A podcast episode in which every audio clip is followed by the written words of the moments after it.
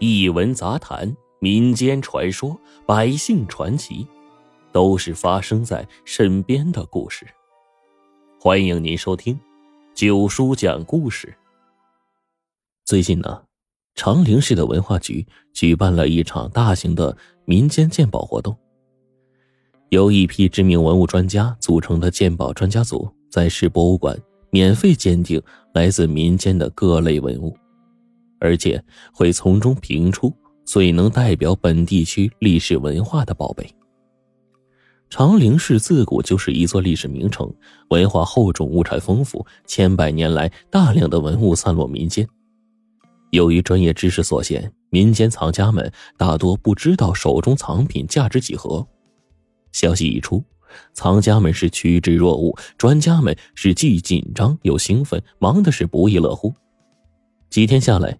专家们挑选出了一批后现文物，不过，要从这些文物中甄别出最能代表长陵历史文化的精品，专家组组长李涵总觉得还是差了点什么。这一天呢，鉴宝活动快结束的时候，有个男子挤了上来，他六十岁左右，干练清瘦。只见他郑重的递上了一个盒子，说：“呃，你好。”我姓张，呃，带来了一套印章，烦请专家给鉴定鉴定。李涵正好呢，还是玉器类的专家，他戴上了白手套，接过盒子，一股清香是扑鼻而来啊！再仔细的看那盒子，又是让人眼前一亮。盒子由一整块的檀香木精雕而成，长宽各三寸，厚约两寸。上雕展翼蝙蝠、流苏彩云，光这盒子就已经是精彩绝伦，价值不菲了。李涵小心的打开盒子，只见盒内凿了四个小槽，槽内黄绸垫底，各安着一枚印章。这些印章长不过两寸，宽窄半寸，外表如漆似带，内部经络清晰。仅材质就属于乌鸦皮田黄石中的极品。李涵按耐不住内心的激动啊，他拿放大镜仔细的观察着这个印章，这是一组四件套的弦章，分别刻着梅、兰、竹、菊四个图案，附有篆体的落款“西山”。看到这两个字，李涵不由得拍案叫绝：“宝贝，绝世宝物啊！这是南宋末年书画雕刻大师段锡山的作品呐！哎呦，他曾经在现在的长陵地区任知府。当年呐，蒙古大军攻来的时候，他被蒙古人所杀，他的家也被付之一炬了。因此啊，很少有传世的作品呢。”我从事文物考古工作这么多年了，还是第一次见到他的真迹呀！在场的人纷纷是热烈鼓掌，纷纷向张先生道贺，但他看起来并不高兴，连连的摇手说：“呃，不急不急啊，呃，精品不精品的，呃，我不在乎。我今天来呢，是想请专家们鉴定一下这套闲章中的局长。”究竟是不是真品呢？此话一出，大家都有些愕然。李涵连忙挑出局章，又仔仔细细的看了个透，然后胸有成竹的告诉他：“你放心吧，我以自己的信誉担保，这是真品。”张先生听了这话，焦急的说：“是真品吗？哎呦喂，哎呦，那就坏了，坏了哟！”李涵笑着问他。难道你还希望这是一件赝品呢？这可是一个四件套装啊，缺一个价值就大打折扣喽。谁知张先生却说：“他他如果不是件赝品就麻烦了。”哎呦喂，哎呀！大家都是目瞪口呆的看着他呀。张先生看上去不像是开玩笑。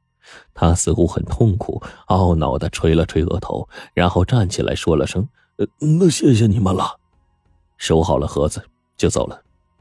李涵他们眼睁睁的看着他消失在人群之中。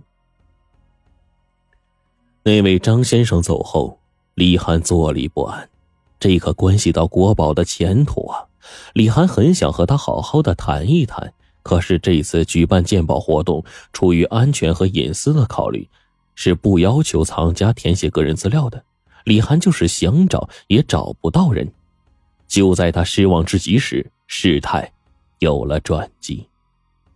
傍晚，有个人辗转找了过来，是一个头发花白的老汉。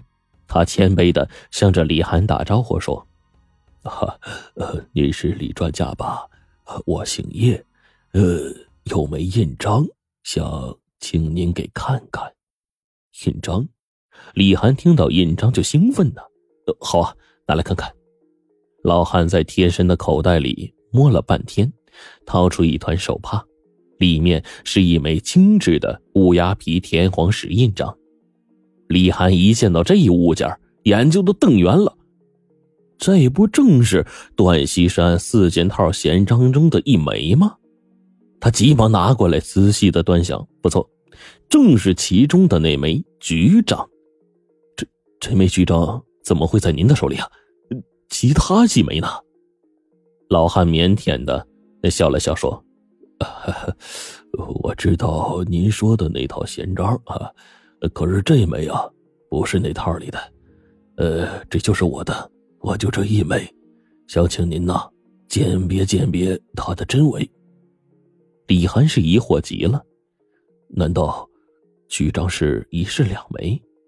他心里一动，连忙打开大灯，举起放大镜，仔细的甄别，观察了好一会儿，才看出了端倪。他放下印章，遗憾的对老汉说。哎呀，师傅，对不起啊，刚才光线不好，我看走眼了。您的这枚局章啊，是件仿品，仿的就是我看到这，您知道的那位。老汉追问道：“呃，您肯定吗？”李涵点点头说：“我肯定，这枚章啊，仿的水平极高，几乎可以以假乱真了，不是专业人员根本无法分辨的。”不过这张虽然是仿品，但是无论是材质还是雕工，都已经是上上之选了，也具有一定的收藏价值啊。李涵以为老汉会很失落，谁知道他高兴的说：“哎呀，是仿品就好，是仿品就好啊！”听了这话，李涵又一次惊讶的目瞪口呆呀。前后这俩藏家都是跟着了魔、见了鬼似的。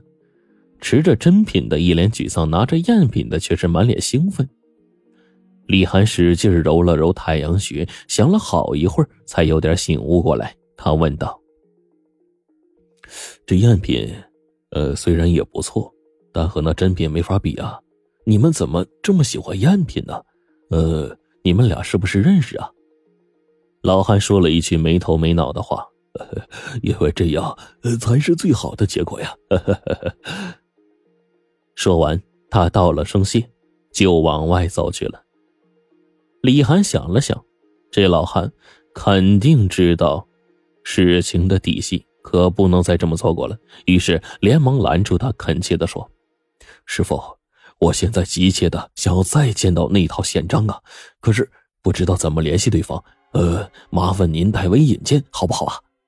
老汉为难的说：“呃，虽然……”我知道您说的是谁，但是我跟他呀，总共就见了不过两次，那还是十几年前的事儿了。呃，这可能我我帮不了您呢。李涵不死心的问：“那您总该知道他的一些情况吧？”老汉说：“呃，他应该叫呃张涵愧，呃樊城人，现在在哪儿啊？我就不确定了。”说完，他就快步走了。李涵望着老汉的背影，总觉得老汉一定隐瞒了什么，他必须搞清楚。于是就悄悄的跟了上去。李涵尾随老汉在街上走着，只见他背着一个破麻袋，提着一把火钳，直奔街头巷尾的垃圾箱，在里面是翻翻找找各种废品。哎，这才知道啊，他是一个拾荒者。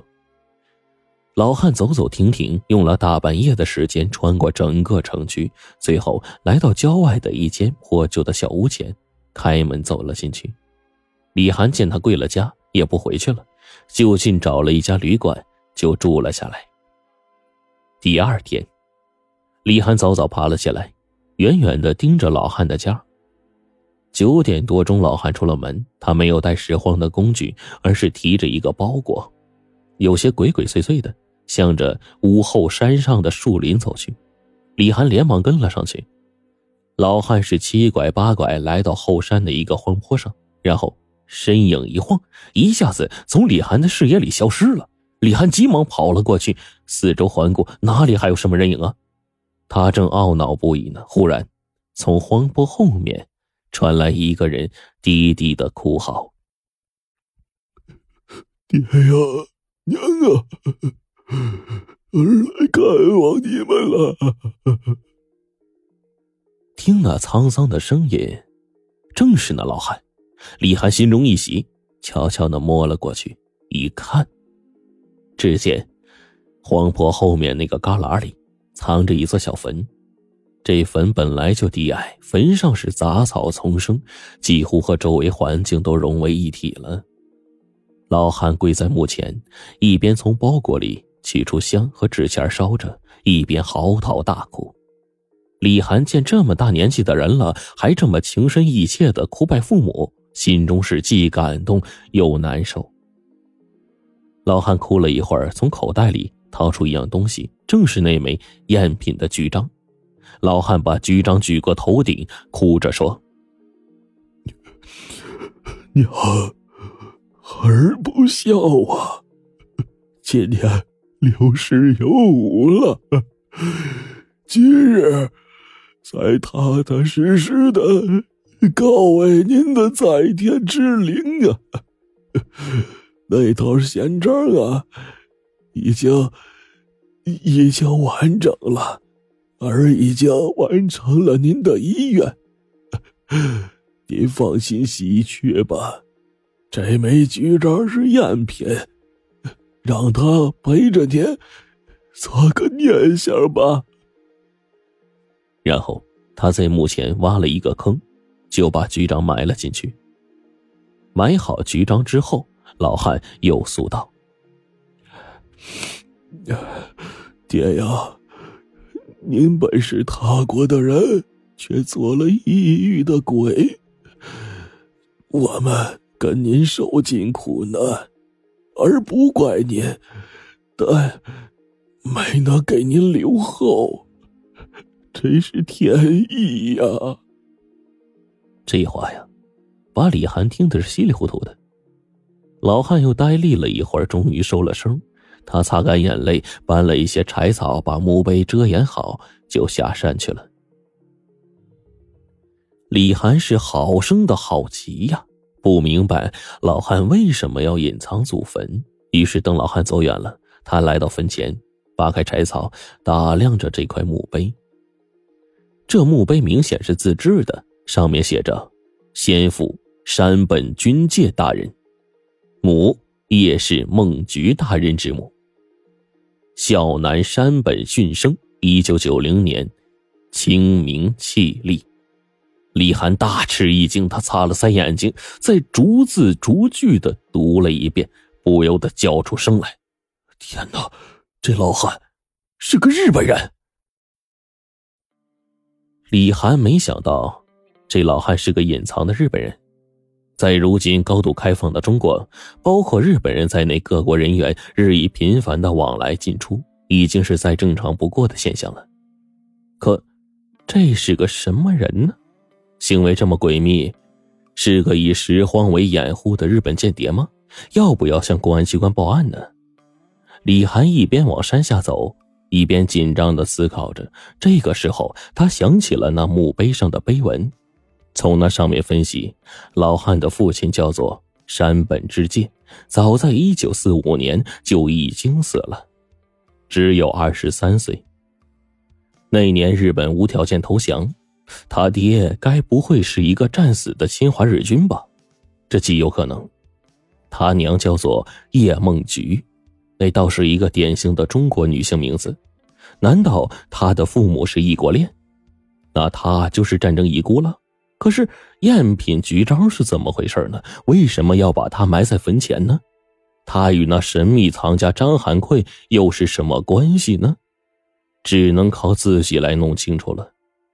下山之后，李涵直接敲开老汉家的门。老汉一见是他，也是吃了一惊，但是还是把他迎进了屋子。您，您怎么找到这儿了呀？李涵真诚的说：“师傅，我呀想和您交个朋友，呃，和您好好聊聊。”老汉也不傻，他开门见山就说。俺就是个拾荒的，哪敢跟您高攀呢？您还是为了那个印章吧？李涵也不瞒着回答说：“是的，这个呀是其一，但是我更感兴趣的呀是您与这印章的故事。您应该是叫山本俊生，对吧？”此话一出，老汉顿时像被针刺了一样，他怒道：“你跟踪我！”李涵心里有些害怕，连忙缓和气氛：“哎，师傅，你别这么紧张，我为我的行为道歉，但是我真的没有恶意啊。”见到老汉还是戒备着，李涵继续说：“我看到啊，您上坟了，我也很难过。您之所以隐瞒自己的身世，肯定是受了人间的苦。您是个有故事的人，现在改革开放了，国家繁荣昌盛，您还担心什么呢？把您的故事讲出来。”又能怎么样呢？老汉的表情慢慢的放松下来，他苦笑了一声说：“的确呀，我是有些难言之隐的。我的全名叫叶俊生，但是就像您看见的，我其实啊姓山本。哎呀，我也很苦闷呐。”自己都快入土了，给亲生父母上个坟，还偷偷摸摸的。现在政策好了，说说也无妨啊。这事儿啊，还得从我外公说起呀。叶俊生的外公是当年长陵城里有名的书画家，家底殷实，收藏广泛，加上他乐善好施，深受众人的爱戴。被人尊为叶公。叶公膝下无子，仅有一女，叫做孟菊，人长得如花似玉，也随父亲学得一手好画。为了避免战火，叶公早早就把女儿送到美国学习油画。当时啊，长陵地区属于大后方，虽然没有与日寇发生过比较大的地面战争，但是日军的飞机时常来袭，长陵城里时有人员伤亡。而就在叶梦菊二十岁那年的三月，他突然接到家急电报，说家中变故，召他速回。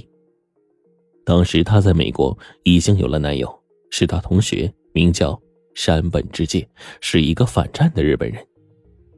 不过孟许一直不敢把事情告诉家里人，毕竟他的身份在战争时期实在是太敏感了。这次急着要回去，山本直接担心他，非要护送不可。他也考虑到男友将来总是要为家人所接受的，趁此机会先去见个面也好啊。所以两个人收拾行装，匆匆踏上了归程。只是他们没想到，这一次踏上的竟然是一条艰辛的不归路。